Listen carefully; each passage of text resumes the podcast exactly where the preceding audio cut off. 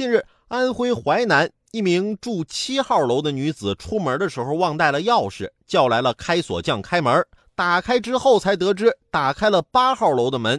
开锁匠报警，女子称自己刚搬来，因为防盗门和楼道看起来都一样，误以为是自己家。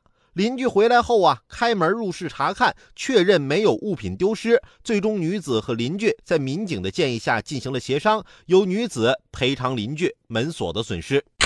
这真真的迷糊他妈给迷糊开门，迷糊到家了，迷迷糊糊的家门都能认错？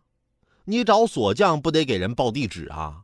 你报七号楼，这锁匠怎么在八号楼找到的你啊？姑娘，你这是前世孟婆汤多喝了一碗吗？还有这锁匠来开门都不联系一下物业，核实下地址、门牌，还有业主身份的吗？开锁这事儿啊，涉及家庭财产安全，无论是你找人开锁，还是别人找你开锁，都马虎大意不得。